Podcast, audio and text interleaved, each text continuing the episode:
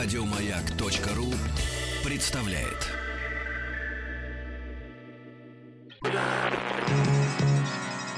Министерство иностранных дел СССР. Правительство Республики Нагоня просит Советский Союз о срочном оказании экономической помощи. ТАСС уполномочен заявить. Граждане, а не вернуться ли нам, э, как говорится, к корням? А наш корень это э, любопытство э, разного рода. Мы интересуемся в нашем коллективе и культурой, и наукой, и, естественно, геополитикой, существование которой геополитики вообще, в принципе, некоторые даже подвергают сомнению.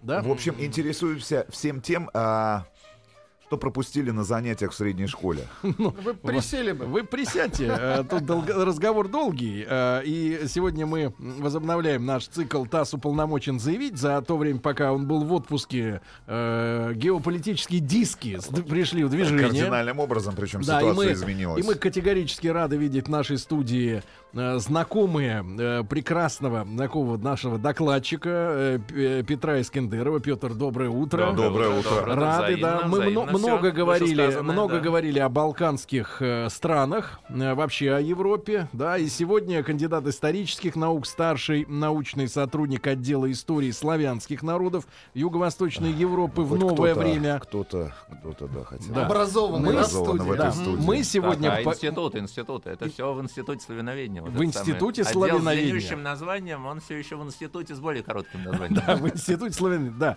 И с Петром А мы сегодня институт он еще пока вроде как ран. Ран. Почему он себя так считает? ран, да. И сегодня мы поговорим о Словакии. Вот так вышло, что до этой страны мы не добрались, а как раз Петр такое маленькое предисловие э, были на чемпионате мира по хоккею в Чехии которая, ну, относительно недавно э, отсоединилась, хотя по- по- пообщались с местными товарищами Чехами. чехами а, которые нам вот в таком доверительном, э, доверительной беседе объяснили, что э, распад Чехословакии был, э, по их версии, э, прежде всего санкционирован э, сельским населением э, именно Словакии, Словакии. что интеллигенция, конечно, была в Словакии против, но се- селяне взяли верх и, э, значит, э, настояли на, на отсоединении от Чехии, э, что сегодня чехи, чехи по статистике самыми близким себе народом считают словаков, на втором месте американцы и э, ЕС, Ну, логично. а дальше, Ро- знаем дальше Россия и хуже русских только цыгане. Ну и самое главное, о чем нам рассказали местные чехи, о том, что глобальный раскол между Чехией и, Словак... Сло- э, Чехией и Словакией связан конкретно с религиозными, получается, у нас э, предпочтениями. Ну, да. раскол, потому что чехи себя считают на 85% атеистами, то есть самая атеистическая нация В в, Евро- Европе, они чуть ли не гордятся даже этим. А соседние, Словакии наоборот. а соседние Словакии, наоборот, люди как бы верующие в массе Ну, своей. католики, да, се- 70% это две трети, да, католики. Ну, вы согласны с тем, что Ну, Чехословакию развалили Словакию? Ну, всего тут намешали. Я думаю, если бы спросили словаков, кто развалил Чехословакию, а тем более, если бы вы и тех, и других спросили, кто развалил, развалил Советский Союз, то тут бы цыгане и все и прочие очень пригодились бы тоже, конечно. Вот. Ну, что из этого правда то, что Словакия действительно а, аграрная страна, основой экономики является сельское хозяйство. Насчет того, какие элиты, что словацкая интеллектуальная элита хотела развалить Чехословакию. не, которая- наоборот, э, селяне хотели Селяне, а, развалить, они хотели а сохранить, интеллигенция да, жалела. Хотела сохранить. Ну, достаточно это все условно. В принципе, ничего, на мой взгляд, ничего страшного э, в разделе Чехословакии это никаких негативных особенных э, последствий не имело, поскольку, в принципе, произошло э, самоопределение двух близких народов, которые, в принципе, и различаются по своей истории, и по языку, и в том числе даже, ну, по экономике, по экономическим моделям, но между тем э, связи экономические-то сохранились. И связи между Чехией и Словакией до сих пор достаточно, достаточно прочные, учитывая, что и те, и другие вошли э, в состав Европейского Союза, а Словакия, она еще и вошла и в зону евро, к тому же. Так что ничего страшного, в принципе, Словакия и Чехия, э, они mm-hmm. очень хорошо между собой дружат. А споры, кто из них э, развалил, а кто от этого пострадал, ну, в принципе, знаете, ну, если ну, вам как чеш- со стороны чешской видится. пивной соберутся чех и словак, ну, будут спорить. Но а тут у них, кстати, тоже ведь есть некоторый раздел, как и в случае с религией. Говорят, что чехи это пивные алкоголики, а словаки больше на винчик подсели. Ну, это опять со спецификой, да, хозяйства связано. Ну и была разница, в принципе, если мы вспомним Чехословакию, еще социалистическую Чехословакию, то разница там, конечно, была даже вот в формах э, национально-государственного устройства. Но прежде всего Чехия, вот, чешская, э, чешская э, социалистическая республика, она в целом была таким унитарным государственным, административным государственным организмом. Словакии было всегда более сильно развито местное самоуправление. Это еще и в годы войны, особенно в годы э, э, освободительной борьбы, существовали местные советы, и вот эта система как такого местного самоуправления, она была достаточно сильной. То есть нельзя говорить, что Э, Чехия и Словакия э, времен э, Единой Чехословакии, это были оди, оди, и, та, и там, и там социалистическая модель, разница все-таки была. Угу. Вот. Потом, э, безусловно, разница была э, именно в национальной структуре. Все-таки Словакия э, в Словакии проживают не только Слов... Словакии, проживают еще и венгры. национальные меньшинства, прежде всего венгры, с которыми отношения исторически тоже были очень сложные. Чехия а, экономически, поскольку там все-таки основная промышленная база была, она ориентировалась все-таки больше на, на Германию. Э, опять же, история... Мы ну, знаем, до последнего ориентировался да, История Мюнхенского сговора. Мы знаем, что тогда, собственно говоря, Словакия... А, тогда уже Словакия вышла из состава единой Чехословакии, но оказалась, безусловно, под, контроль, под контролем нацистской Германии. Да, Петр, ну тогда э, это вот несколько слов о ближайшем к нам времени, да, э, еще раз вернемся и к образованию самой этой вот удивительной такой структуры, как Чехословакия, э, по итогам Первой мировой войны. Но если вглубь веков взглянуть, да? Пятый век. Вот, вот, вот меня, историю, удивило, да. меня удивило само название Словакии, потому что мы их называем Словакия, угу. а у них Словенско. Как, ага. как? Словенско. Словенско. Словенско. Да, То есть ближе, ближе к Словении. Земля, да, ну, но это и те, и другие, это славяне, собственно говоря. И вот если э, брать историю именно вот такой славянской Словакии, это пятый век. Пятый век, э, время великого переселения народов, когда тут там э, расселились славянские племена, а, и... а кого не вытеснили оттуда? Или, наоборот, славян погнали от с своих нет, территорий? Нет, славяне шли, славяне шли с востока, а одна, один поток пришел на Балканы, другой поток пошел на э, северо-запад. До этого как германские племена, варвары, которые воевали еще с древними римлянами. И вот уже после этого, э, с этого времени там был, э, начала складываться собственная государственность, частности, в районе города Нитро, Слова, Слова, словацкого города, а вот уже 9, 9 10 века — это Великая, Великая Моравия. Великая Моравия, тесно связанная, в частности, с деятельностью Кирилла и Мефодия. Угу которых мы чествуем как раз вот в эти, в эти последние дни мая традиционно. Да. То есть они пришли при, на территорию Великую Моравию, и это было такое вот Э, э, протогосударство, э, которое вполне может быть инкорпорировано, собственно говоря, в историю Словакии. То есть современная Словакия, она ведет свою родословную именно вот оттуда. То есть они старше чехов?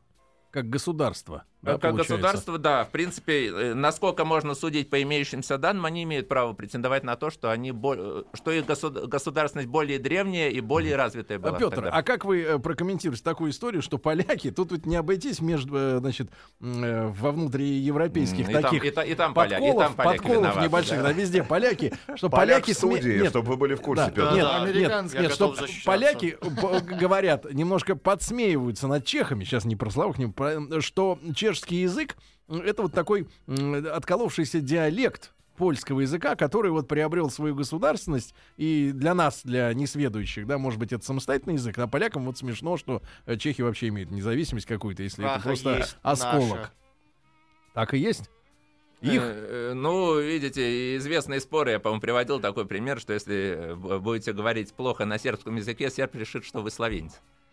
Э, В принципе, все эти языки довольно близкие. Это все славянские языки, а дальше они развивались просто в тесном контакте с, теми или иными языками народов, проживающих по соседству, а иногда и народов, проживающих вместе на одной и той же территории. Ну, словацкий язык, кстати, процесс формирования словацк- э, словацкого литературного языка имеет долгую историю. Он был кодифицирован, в частности, усилиями Людовита Штура, известного деятеля словацкой истории и культуры, одного из сторонников идеи славянской взаимности, в частности.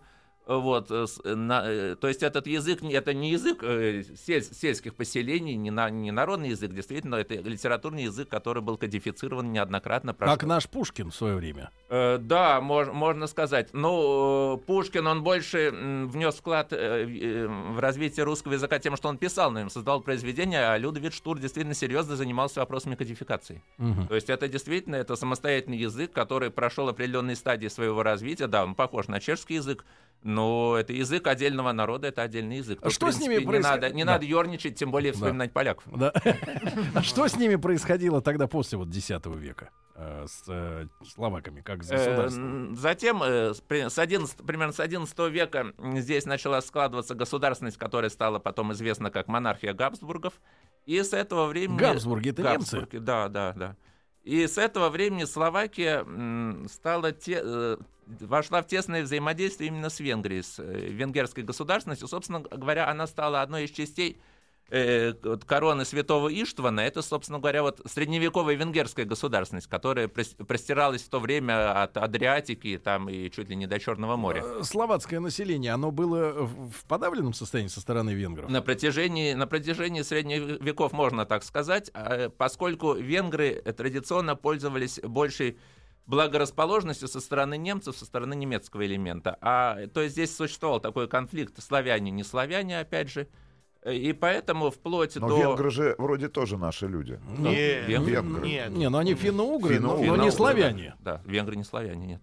И поэтому вот вся история монархии Габсбургов, а впоследствии, значит, э, с 1867 года, когда возникла Австро-Венгрия, э, с- э, слова, э, от- взаимоотношения между венграми и словаками были, очень, были, весьма, были весьма натянутыми. То есть это один из узлов противоречий был. В том числе и территориальные споры потом возникли. И с- здесь Словакия, как раз она находилась, вот накануне Первой мировой войны, Словакия, в принципе, находилась в одном лагере с, с славянами, э, южными славянами, с хорватами, словенцами в плане противодействия вот этой модели э, преобр- э, австро-венгерской модели, когда а- а- австрийцы и венгры являются двумя государствообразующими народами, а остальные народы, они являются вроде На такими- подхвате. на подхвате бесправными. Были проекты преобразования Австро-Венгрии, такую триединую монархию, чтобы славяне имели свою собственную Но какую-то... как раз товарища-то и основу. застрелили. э, Товарищи которые с застрелили. этими ну, если с этой точки оценивать, не того. Застрелили, конечно, как раз Франц Фер- Фердинанд и был сторонником Так вот, вы же вот понимаете, революционеры всегда стреляют в тех, кто перемены но Ну, несет. в того, кто ближе, да? Ну, в общем, да, вот так получилось, конечно. И в результате потом, вот уже в межвоенной Чехословакии, А особенно... почему, да, вот почему в 18 году именно чехи со словаками вот в одно государство а, выстроились? Э, и Что их э, друг с другом сблизило? Центром притяжения для сла- ю- южных славян, для хорватов и словенцев и населения Боснии и Герцеговины тоже очень сложно, все-таки была Сербия исторически. Они, южные славяне, они тяготели. Тут даже, ну, близость языка, безусловно, тоже была, но здесь скорее вот близость культурной традиции, правос, опять же, э, или православный элемент, хотя мы знаем, что славянцы, хорваты, католики, в Словении там достаточно более сложная картина, но, в принципе, для них ядром собирания э, славянских земель стала Сербия. И вот с этого времени как раз южные, южные славяне стали объединяться вокруг Сербии, вот эту югославскую модель, а м, чехи и словаки э, нашли Именно модель просто по, объединения. славя- по славянскому корню Да, ну а с кем? Ну, не с Венгрией же, побежденной в Первой мировой войне, объединяться, и не с Австрией. Как были определены, получается, границы при всей спорности между венграми и э, словаками вот этих терри- территориальных да, распрях? Вот тогда, в 18 году. Да, в 18 году э, границы были проведены э, в ущерб интересам, конечно, Венгрии. Ну, понятное дело, что Венгрия была побежденной страной. И до сих пор же, кстати Да, говоря, венгры да. говорят о том, что большие земли, а, принадлежащие Ну, исторически им, население находятся под Словакии пятой. у нас где-то так 5-5,5 миллионов человек, из них примерно полмиллиона это венгры. Они компакт... 10%. Да, примерно так. Они проживают компактно в приграничных с Венгрией районах, там такой городок Комарно есть. И венгры рассматривают эти земли как, ну, как так деликатно сказать, ну, это территория их исторической Интересно. государственности. Ага. Ну, известно, что правительство Венгрии, оно же разработало и паспорт этнических венгров, и э, ввело Это положение... в наше время уже. Да, Виктор Орбан, нынешний премьер, э, ввело положение о защите своих соплеменников э, в качестве один из государственных приоритетов. Туда приезжают, в Комарно приезжают или пытаются приехать э, представители Венгрии, президенты и так далее, политики. Это вызывает регулярно скандал, их туда иногда не пускают, иногда пускают. В общем, ну такой момент вот э, напряженности напр- существует. Да, Венгрия, как проигравшая страна э, в Первую мировую войну, была вынуждена отказаться А. от ряда территорий, которые она считает своими. А Мы с другом ездили там, примерно в этом а, районе, и все эти словацкие а, м, а, гаишники, они все говорят по-венгерски, да, как да. родной язык. Да. А, но с другой стороны, а, есть, э, как сказать, там, в Венгрии а, в- гаишники ничего не делают, а там все очень активно, и они говорят, что это какой-то вот некий государственный расизм, что они хотят ловить все венгерские номера сразу, когда они проезжают. Даже если, чу- даже если Ну, это мы, э, мы обычно Э, это это- называем это- быто- это конспирология бытовой, бытовой национализм, может Да. быть, но он везде, собственно говоря, присутствует. Мгм. Но напряжение существует, да, конечно. Петр, и, итак, э, э, кто руководил, в принципе, вот формированием э, самой Чехословакии в 18 году? Э, кто управлял вот э, созданием госорганов, том- да, и так В том, далее? что касается, да, определения границ Чехословакии, разграничения между Словакией и Венгрией, вообще создание вот этих границ, Версальской системы, этим, конечно, занимались державы-победительницы, ну, в первую очередь, конечно, Англия и Франция, если учесть, что Советская Россия в это Могли время бы и мы заниматься. если бы. абстрагироваться. Ну, тогда, тогда другой, э, дру- другой момент был. Тогда же после войны какое-то время существовала Венгерская Советская Республика, которые Да-да-да-да-да. пытались сказать военную поддержку части Красной Армии. И вот эта Венгерская Советская Республика пыталась э, осуществить э, ре э, э, инкорпорировать вновь территор- э, земли Словакии в свой состав. Там был военный подход на территорию Словакии, но помощь Красной Армии не пришла, а, собственно говоря, без Европейцы помощи, без задавили, помощи да. Красной Армии эта Венгерская Советская Республика не могла Но существовать. они успели там тоже народ-то порубать за полгода. Да, да, да, да, было, было. Ну, драма, А драма- потом драматизм коммунисты был. оттуда поехали в Россию э, работать здесь. Ну, да, собственно говоря, там, комиссарами. там была, б- был вариант, то есть венгры, с одной части э, венгров тогда ухватили за эту идею Венгерской Советской Республики, а как средство все-таки заставить Запад э, вернуть территории, не отдавать территории соседям, но другие просто испугались вот этой самой социалистической революции, по- тем более имея перед глазами Петр, а вот Например, не, России. не могу не упомянуть еще вот на этой неделе мы говорили об этом, воспоминания все-таки не дают спокойно заснуть. Э, Говорили с чехами, они утверждают, ну, ну, это все на уровне народной молвы, естественно, да, но что золото Колчака, которое ехало в поезде, Да, да. э, как раз и никуда, оно, корпус, никуда да. оно не исчезло э, на территории России, ни А на осело одно, в а как раз и стало основой благополучия Чехословацкой республики молодой. Как вы к этому относитесь? Что Ну, золоте, что и, и Колчака убили из-за того, что он не хотел За отдавать золото. наше русское золото им, э, Чехам. можно сказать, пленным бывшим. Ну, насколько я знаю историю Колчака, просто э, перед э, Чехословацким корпусом, который тогда эвакуировался как раз через, Через Дальний Восток, Восток, да. был поставлен выбор. Либо они э, выдают Колчака, либо их тогда не пропускают эшелоны золотом и с прочим, с другими награбленными всеми этими вещами, поскольку, собственно, безопасность Колчака была гарантирована державами Антанты. Ну, то, что Чехословацкий корпус пожертвовал Колчаком для того, чтобы вывести золото, это действительно факт. Где оно осело, ну, трудно сейчас сказать, разные есть версии. То есть реально они Я- украли у нас золотой запас. Я не думаю, что они осели, конечно, в Чехословакии, потому что Чехословакия все-таки она находилась в центре Европы, она находилась под контролем, под контролем тогда фактически великих держав, как э, возрождающейся Германии, так и западных держав. Не думаю, что если бы в Чехословакии осел золотой с- запас и был бы использован для укрепления страны, вряд ли Чехословакии бы так просто пожертвовали уже во второй половине 30-х годов. Вряд ли, я не думаю. А В общем, как в каком-то как- другом банке осел я золотой думаю, в запас. другом банке. Петр, думаю, в а другом банке. почему э, В Европе много банков. поч- почему большевики, получается, разменяли золото в таком количестве на фигуру просто вот э, Колчака. командира белого? А Зачем?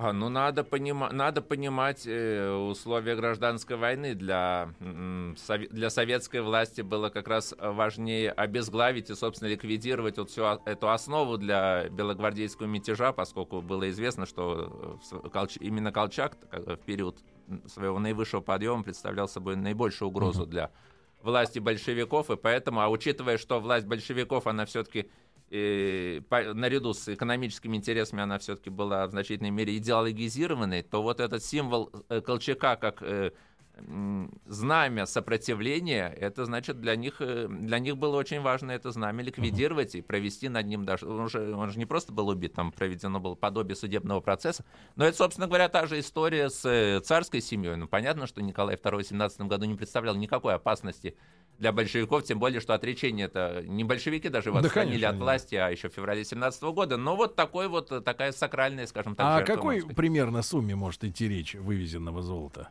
Как вам кажется? Ну так, фигурально, в В пересчё- пересчете на пересчёте сегодняшние. на современные, ну, ну, порядок. Да, да, миллиарды долларов это точно, я думаю, если не больше. Миллиарды долларов. Миллиарды долларов, Да. может быть, даже и, и сотни миллиардов. Да. А, Петр, итак, с Петром Искендеровым мы продолжаем разговор о Словакии, да, в рубрике ТАСС уполномочен заявить. Э, И э, вот была сформирована Чехословацкая, да, республика, да, с, э, они были подконтрольными э, каким-то европейским В державам? 20-е, Или- в 20-е годы, да, в 20-е годы они были частью формировавшегося блока центральноевропейского, который должен был стать антисоветским блоком. Они находились под контролем э, Англии и Франции. Юридически даже. Э, Да, да, были, были концессии, были заключены соглашения неравноправные. Однако тот фактор, который, что на территории Чехословакии проживало значительное немецкое меньшинство, позволило Германии уже середины 30-х годов начать активно, активно использовать данный, Ну, этот факт. данный фактор. да. И плюс все-таки Чехословакия была страной, как многонациональная страна, она была слишком притягательной для своих соседей. И здесь как раз э, Германия была заинтересована э, фактически в распаде, переформатировании, так скажем, по современному Чехословакии. Польша получила свои Тешинские, Тешинскую Силезию тоже в Ну, об результате этом, Мюнхенского об этом поговорим сговора. сразу после Собственно, новостей. Чехословакия в тех условиях Да. была обречена. Да, Петр Искендеров, кандидат исторических наук, вместе с нами сегодня в рубрике ТАСС уполномочен заявить. Не получается послушать в прямом эфире. Радиомаяк.ру в любое удобное для вас время. Мы скоро вернемся. Министерство иностранных дел СССР.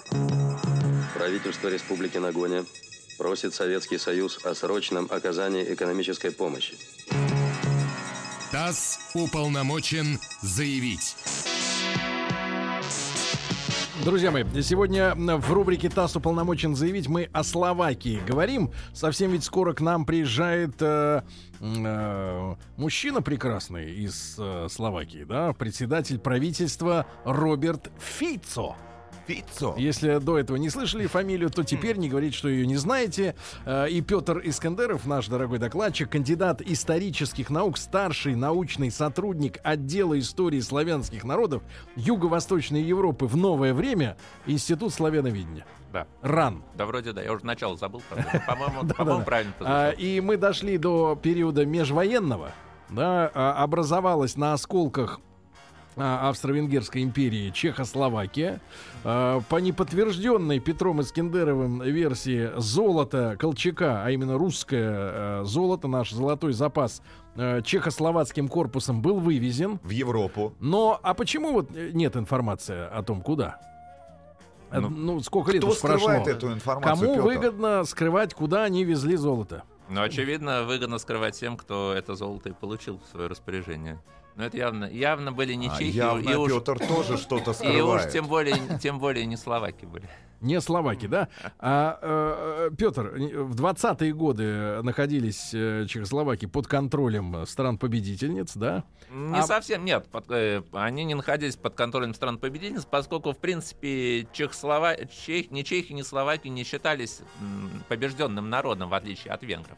Венгрия была частью Австро-Венгрии, и, собственно говоря, она получив, она стала своего рода преемницей Австро-Венгрии в том, что касается территории Венгрии. Естественно, она взяла на себя ответственность за поражение э, в Первой мировой войне. В отношении чехов и словаков подобные процедуры запущено не было. Это было новое государство, возникшее на развалинах Австро-Венгрии. То есть отношение к было нейтральное. А речь идет именно об экономических, экономических позициях. э, держав антанты, экономические концессии, договора за Ну вот мы все знаем и много раз говорили о продукции той же компании Шкода, да, чешской. А, они были независимы от немецких, э, немецких производителей, капиталов. Это была суверенная да, фирма до войны? До конца 30-х. До конца 30-х, да. Ну, естественно, она э, пользовалась, пользовалась капиталами, которые были как раз западные капиталы, держа фонтанты. Угу. Впоследствии, конечно, она была уже инкорпорирована в германскую экономическую, а, финансовую экономическую Почему э, Гитлер э, действительно захватил Чехословакию? Вот э, причины для такого поступка его. А, два, два фактора, собственно говоря, Гитлер как фигура такая, мягко говоря, противоречивая. Он руководствовался, во-первых, этническим фактором, поскольку там жили немцы, и как раз э, немцы, проживавшие на территории Чехословакии, они были в своем большинстве именно сторонниками идеологии нацизма, в том числе расширения жизненного пространства. Этнический фактор, а во-вторых, э, Чехословакия была промышленной базой, промыш, промышленная база, которая Рейху была крайне необходима. То есть вот, Руда. Э, руда, да, э, машиностроительные мощности, заводы и так далее, и так далее. Э, поэтому здесь вот этнический фактор и экономический фактор, они соединились. Но словаки, как менее развитые, да, в промышленном отношении, пригодились? А словаки как раз вот на, на волне раз, раздела Чехословакии, Мюнхенского сговора, Словакии отделились. Это тогда от Чехии Первый и, раз. Да, ну да. И находились, да, под контролем, безусловно, Германии, но, в принципе, получили такую определенную самостоятельность. Именно, да, как аграрная, территория, естественно, им не надо было работать, э, питать э, военную машину Рейха промышленностью, сырьем и так далее, и так далее, они пользовались определенной самостоятельностью. Во время войны что там происходило? Во время войны, да, была, была ситуация, Словакия была, ну, формально была независимой, ну, конечно, была, имела свое правительство, но находилась, значит, естественно, поддерживала тесные отношения с, с Берлином, но вот э, в середине, к середине 1944 года там стали, э, усилились анти, антифашистские настроения, и, собственно говоря, вспыхнуло то самое словацкое национальное восстание – в ходе которых как раз были заложены очень крепкие отношения боевого братства между Советским Союзом и именно Словакией. Ну, чехи, конечно, тоже помогали, там были бригады, составленные из чехов, но, в принципе, вот это... А каких успехов они добились вот в ходе восстания? Они э, на определенное время освободили значительные территории Словакии, они осуществляли активную партизанскую борьбу по образцу, в частности, белорусских партизан. Не случайно туда забрасывались и бригады с территории Советского Союза готовы, забрасывали специалисты по организации партизанского движения на территории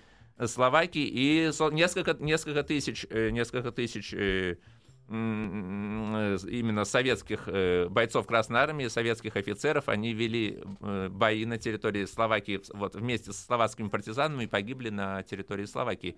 То есть помощь в организации словацкого партизанского движения со стороны Э, Москвы была очень значительной. И в том числе и шли поставки вооружения, в том числе со складов Наркомата обороны уже Советского Союза, э, переправлялись по воздуху. Была создана система партизанских э, аэродромов. То есть во многом вот была, копировалась та система, которая была очень успешной, партизанского движения на территории Советского Союза. И вот Роберт Фица, которого вы упомянули, он, кстати, в своих выступлениях, он же был 9 мая, в отличие от многих представителей стран, в которых Совет... в Москве, которых Советский Союз освобождал, он в своих заявлениях всегда отмечает, что для него не, не подлежит сомнению решающая роль именно Советского Союза в освобождении, в освобождении Словакии. Ну, безусловно, он подчеркивает, что угу. борьба все-таки велась совместно и с чехами, но то есть вот Словакия, Чехия и Советский Союз, тогда вот это боевое братство было очень крепким. Угу. А почему по итогам а, Второй мировой войны опять была возрождена Чехословакия, если Словакии, ну, условно говоря, были довольны независимостью?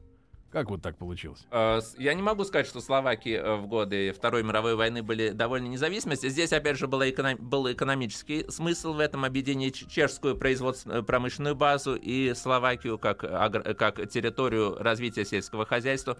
Потом, в принципе, схожесть систем, э, тогда это была народная демократия до 1948 года, Э, вот такой переходный период был э, схожий систем, которые в значительной степени адаптировали э, социалистическую модель Советского Союза. И затем, на, после Второй мировой войны, как известно, в принципе, была очень популярная идея образования федерации. Это была федерация вот, Югославии, Албании, Болгарии, туда даже хотели присоединить Румынию еще и Грецию. Uh-huh.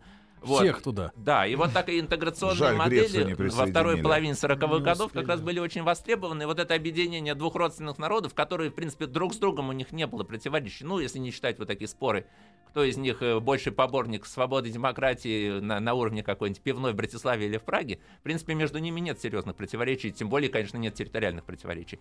И споры такие о первородстве, ну, в принципе, это на уровне бытовой культуры.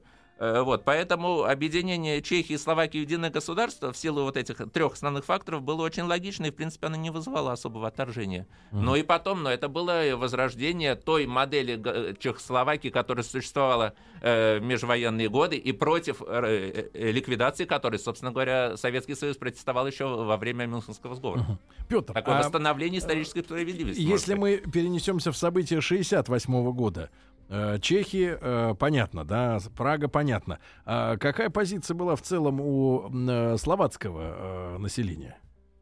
Ну, в принципе, я бы не стал тут противопоставлять опять чехов и словаков, поскольку, как известно, Чехословакия подчинилась Чехии, и чехи подчинились призыву своих тогдашних лидеров. Лидеров Пражской весны не оказывает сопротивления. В отличие от Венгрии, здесь не было таких столкновений.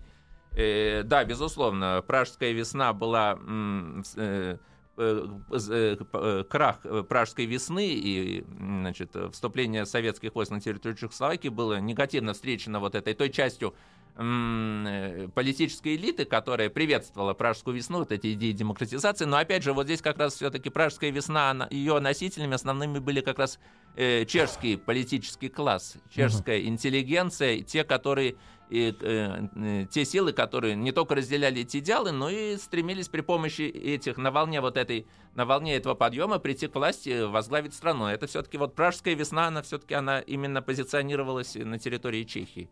Словакия все-таки в этом плане была немножко занимала более сдержанную нейтральную позицию. И, собственно говоря, Словакия сейчас не воспринимает вторжение советских войск, как, они, как говорят чехи, на территорию Чехословакии, как угрозу или удар по собственной национальной государственности. Словакия занимает более сдержанную А позицию. Экономический уровень вот жизни населения в советское время, да, там в поздние уже 70-е, 80-е, отличался в Праге и в Братиславе?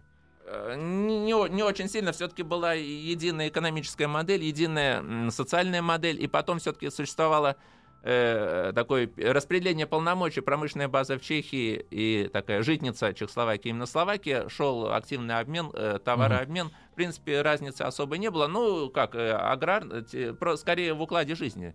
В укладе жизни, в принципе, э, Словаки очень бережно всегда относятся к своей экологии. Там очень много для небольшой Словакии, там около десятка национальных парков. Они, э, вообще территория, это же территория достаточно гористая, примерно это 700, от 700 до 1000 метров над уровнем моря. Вот, э, и поэтому здесь нельзя говорить о разнице уровня жизни, просто различный уклад. Уклад, а в принципе это была единая экономическая модель, а тем более во внешней торговле, поскольку основной поток товаров шел со стороны Советского Союза, поэтому это позволяло э, избежать таких ра- различий, которые существовали, например, в той же Югославии. Они были Взаимное, взаимное проникновение языков у них существовало э, чешского в словацкую область, словацкого в, Чеш, в Чехию, или чешский язык доминировал в, в официальных там э, учреждениях? Чехословакии? документооборот тот же самый. Э, Ну, безусловно, поскольку столицей государства была Прага, естественно, чешский язык имел более высокий государственный статус. Однако, в принципе, такого вот ассимиляции языков тогда не, тогда не происходило, поскольку словаки имели в своем, в своем распоряжении свои газеты, свои средства массовой информации, свое дело производства на уровне республики. То есть э, надо понимать, что, в принципе, несмотря на то, что это было единое государство, все-таки речь шла, ну, не- нельзя говорить о конфедерации. Конфедерация была как раз государство, которое появилось уже в 91 году, он существовал два года. Тогда было такое конфедеративное государство Чехия и Словакия. Тогда чистая конфедерация, здесь все-таки конфедерации не было, федеративное государство, но словаки и словаки располагали серьезными возможностями для развития собственной культуры, языка, то есть здесь ни языковой дискриминации, ну и, конечно, языковой ассимиляции тогда не было. А как вам кажется, Петр, э, потеряли в уровне жизни по сравнению с там с сытыми советскими там ну, грубо говоря, началом 80-х, 70-х После, годах, после, после после распада. распада? да. После, мое субъективное мнение, да, потеряли, опять же, в силу, в силу разрушения многих сложившихся исторических связей, и в том числе потери, потери советского рынка и развала вот этой региональной системы, которая являлась основой как раз СЭВа, Совета экономической взаимопомощи. В этом плане действительно произошли серьезные изменения. И вот если мы сейчас приблизимся как раз к э, Да-да-да. с нынешним временам, Да, собственно сейчас, говоря, к да. при- э, Петр, а с вашей точки зрения, я понимаю, почему распался Варшавский блок, да, э, военный. А, значит, наши люди, я не знаю, кто из них всерьез, а кто за бабки, это суд, я думаю, ответит на эти вопросы. Значит, э, решили, что нам больше не нужна противостояние военное с НАТО. Те не распались, а мы распались. Ну ладно, придурки. Это давайте, ну, Конечно, жест, до- вам не надо жест было это. доброй воли. Ну такой жест Как э, нам сегодня это сумасшедшего. Жест сумасшедшего, да? Мы А- приняли жест хорошо. Да, а второй, второй вариант экономическое сотрудничество. Почему этот-то блок, э, собственно говоря, ушел в небытие? Потому что в конце 80-х годов, Ну, годов воевать полит- плохо, но да. торговать хорошо. Политика, но политика, рынок, интерес- интересы национально-государственных элит, они Взяли верх. взяли верх над экономическими соображениями. Точно так же, как и, собственно говоря, в Советском Союзе. Почему не удалось остановить процесс распада Советского Союза на уровне вот этого сообщества независимых Низкие, государств? Да. низкие местные, да, почувствовали, что могут жить, Да, не, но не это было, это не только там, это в Югославии. Это национальное государство, интересы национально-государственных элит. Они тогда взяли верх над экономическими интересами. Ну, собственно говоря, вот если мы будем вспоминать Да-да-да. это сотрудничество Советского Союза и Чехословакии, и сейчас вот та, та наследие, которое сейчас. Петр сейчас все вспомнил. Министерство иностранных дел СССР. Правительство Республики Нагоня просит Советский Союз о срочном оказании экономической помощи. ТАСС уполномочен заявить. Друзья мои, итак, сегодня с Петром Искендеровым, э, кандидатом исторических наук, мы говорим о Словакии, тем более, что совсем-совсем скоро господин Фицо э, приедет э, в Россию с дружественным визитом. Э, Словакия член Евросоюза. В отличие от Чехии, у них евро. У чехов э, э, крона, да? М, И э, чехи так говорят, что э, во время кризисов, например, 2008 года, э, Словаки упали сильнее, но и быстрее очухались, потому что нужно было шевелиться. А крона как бы самортизировала падение, но и подниматься особенно не Да, хочется. безусловно, за- за- замедляет и затрудняет при- приход инвестиций. Но туристам дела. хорошо, цены ниже. Ну цены да. ниже, хорошо, да. А, Петр, так вот, переходя, да, уже к современности и к визиту, да, э, товарища Фицо, э, э, у нас сегодня какие связи с... э, Сейчас, с- да, сейчас вот как раз уникальная возможность, используя в том числе ситуацию в Евросоюзе, для того, чтобы как раз отношения с Слова... именно с Словакией привести э, на уровень стратегического партнерства. Речь идет не только об заинтересованности Фица, но есть, есть, э, есть посыл, есть запрос со стороны Словакии, би- биз- бизнес-элиты, э, экспертного сообщества и так далее. Здесь хочу упомянуть тоже, в частности, сейчас готовится в Москве как раз запуск э, глобального проекта, интернет-проекта на словацком языке, который как раз будет вещание, такое интернет-вещание на словацком языке, как раз заточен на углубление развития э, Дружбы. российско-словацких, не дружбы, именно словацких, экономи- в том числе экономических, экономических отношений. отношений. Поскольку есть запрос на инвестиции из России в Словакию, есть запрос на развитие предпринимательства, приход словацких фирм на территорию России, собственно говоря, Евросоюз этому не помешает, собственно. Но нет информации. Вот это, так сказать, А этот портал вот, как раз будет давать необходимую Петр, если, информацию. если коротко, в какой степени э, похоже э, давление на внутреннюю ситуацию в советское время со стороны Советского Союза и сегодня со стороны Евросоюза и сегодня со стороны Евросоюза на вот принятие решений внутри отдельно взятой вот такой страны? Давление различается. В Советском Союзе давление носило скорее в, сове- в условиях советского блока более по- э, по- политико-идеологическое, а Евросоюз сейчас а, давит экономически. То есть он вынуждает, заставляет, требует от этих стран разрыв- разрывать экономические связи, действовать в ущерб своим экономикам. Вот интересно, сейчас изменилась ситуация. Э, В 90-е годы как раз проводниками вот анти, антироссийской линии э, в, в рам- в Европе были как раз страны Центральной и Восточной Европы. И- и Чехия, и Венгрия, Польша. и Польша. Вот, сейчас как раз именно эти страны, ну, за исключением, может быть, Польши по понятным причинам. Хотя у них сменился президент. Да, ну, сменился не так, форм... номинально. Шило на мыло. Да, вот. И именно страны Центральной Европы, Венгрия, Словакия, Чехия, они заинтересованы. То есть Орбан просто, он превратился, можно условно говоря, здесь человек, который критиковал Советский Союз и Россию, превратился в одного из главных поборников развития отношений между Россией и Венгрией. Как раз вот этот регион сейчас э, стремится выйти, вернуть российский рынок, укреплять отношения, поскольку, в принципе, членство в Европейском Союзе не мешает развитию отношений формально Просто Брюссель использует вот это. Но вот э, эта история э, с санкциями идею, тогда да. как коррелируется между желанием э, Словакии с нами дружить? И я Да. думаю, что с нашей встречной, так сказать, по- Не по- просто дружить, желанием. сотрудничать. Сотрудничать, разных- взаимно выгодно. да. Интересно, кстати, мы тут мы говорим Словакия аграрная страна, да, но вместе с тем все-таки связи-то были тесные, и ведь э, основой сотрудничества Советского Союза и Чехословакии было что? Военно, военно-техническое сотрудничество. Даже не только машиностроение, это не, не продукт, не сельское хозяйство, не продукты потребления, а военно-техническое. Вот сейчас со Словакией можно вполне возобновить и укреплять это сотрудничество. Сейчас словаки посчитали, что им надо модернизировать систему РЛС, радиолокационной связи, радиолокационную систему. Это сотни миллионов евро, поскольку эта система была создавалась еще в те времена. Сейчас санкции, значит, соответственно, Запад требует от словаков прекратить контакты с Россией в военно-технической области, оплатить это до э, сотни миллионов евро. Э, То же самое, э, модернизация словацких, двух словацких АЭС. Евросоюз требует закрыть энергоблоки или их модер- модернизировать. Кто будет модернизировать? Росатом, больше некому. Потому что все эти проекты тоже создавались с участием российских специалистов. Российский газ для Словакии. Словакия фактически зависит от российского газа. А является ли, является ли сегодня Та же э, самая проблема. камнем преткновения каким-то или условием вот э, их голосования по поводу продления санкций?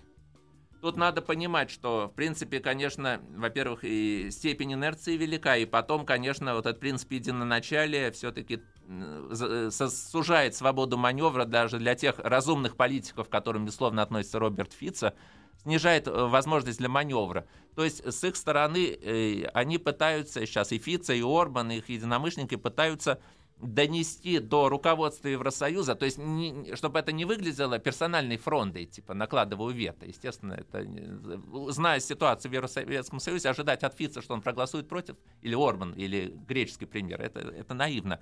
Они пытаются повлиять, вот, донести коллективную волю стран и народов региона до, до Брюсселя, до Меркель, до Оланда. Но Э, Брюссель нас- это же сборище бюрократов, это же машина, да, фактически. Вот тот, тот факт, что эта машина, может быть, э, дает определенные возможности эту машину попытаться перезапустить в другом направлении. Собственно, убедить руководство Европейского Союза, что вот эти вот игры вокруг Украины, вокруг России, собственно, Евросоюз заигрался. Заигрался. И это вредит в том числе и экономическим интересам. Вот на это можно сработать. А, объем примерный, э, если в сегодняшних там евро или долларах э, взаимного выгодного сотрудничества, какой мог бы быть между нами и словаками? Ну, о каких поря- о порядке каких цифр может Э, Вполне быть речь? на у- уро- уровень э, э, 10, де- 10, два- две- 10-20 милля- миллиардов евро вполне, вполне реально, поскольку я говорю, тут сферы очень большие, от продуктов питания, сельско- сельского хозяйства до До- От Ра- атомной энергии. российские инвестиции в атомную энергетику, российские инвестиции в строительство новой инфраструктуры. Сейчас как раз э, правительство Словакии, э, э, компания Юстрим, газораспределительная компания ведущая, они разрабатывают проекты строительства газопроводов региональных с перспективой на их подключение к турецкому потоку. Мгм. Это тоже инвестиции, многомиллиардные инвестиции. Это военно-техническая сфера, опять участие России в модернизации словацких вооруженных сил, а Словакия это опять же опосредованно выход и на чешский рынок. Мгм. И в нашей стране они тоже могли бы, да, именно бизнес э, словацкий. э, Безусловно, это, принести во-первых, много есть интересного. традиции, нету, есть близость, ну, естественно, на бытовом уровне близости языков, близости, этнический фактор также играет свою Петр, роль, э, никуда ну, от этого не ну, уйти. Традиционное, давайте, блюдо людей, которые живут в Словакии. Если мы туда приедем, да, что надо обязательно Это попробовать? попробовать. Да. Ну, во-первых, мясную продукцию, это колба- э, колбаски, Колбаски. колбаски, шпикачки, да. Но здесь и словацкая, и чешская кухня достаточно близки просто. Но В здесь чешской- еще и Австрия рядом. Да, да, да. В чешской, в чешской культуре все-таки такой приоритет все-таки вот этой мяс- мясная, м- м- мясная кухня такая. Пётр, ну и чтобы А Слова- подготовить, Словакия а, более широкая, более широкая. Ну, Пётр, ну и чтоб вегетарианские тоже И чтобы подготовить нас э, к принятию завтрака, все-таки и непременно, Ну, э, и что, и что и рекомендуете? И, и пиво, пиво не забыть. И не забыть Словакии, очень, очень вкусные слова- словаки кондитерские изделия. Собственно говоря, они в России сейчас тоже продаются. Друзья мои, ну что же, а, теперь, когда вы будете слушать новости о приезде 2 июня Роберта Фица, вы будете чуть-чуть лучше, да, представлять, что за человек приехал, зачем он приехал. Откуда приехал? Да, ну и какие итоги будут, я думаю, до вас этого, до вашего сведения это доведут. Петра Искандерова, как всегда, с удовольствием благодарю за очень интересный час, проведенный вместе. Ребят, хорошего дня, пейте воду, сегодня жарко и до завтра. Еще больше подкастов на радиомаяк.ру.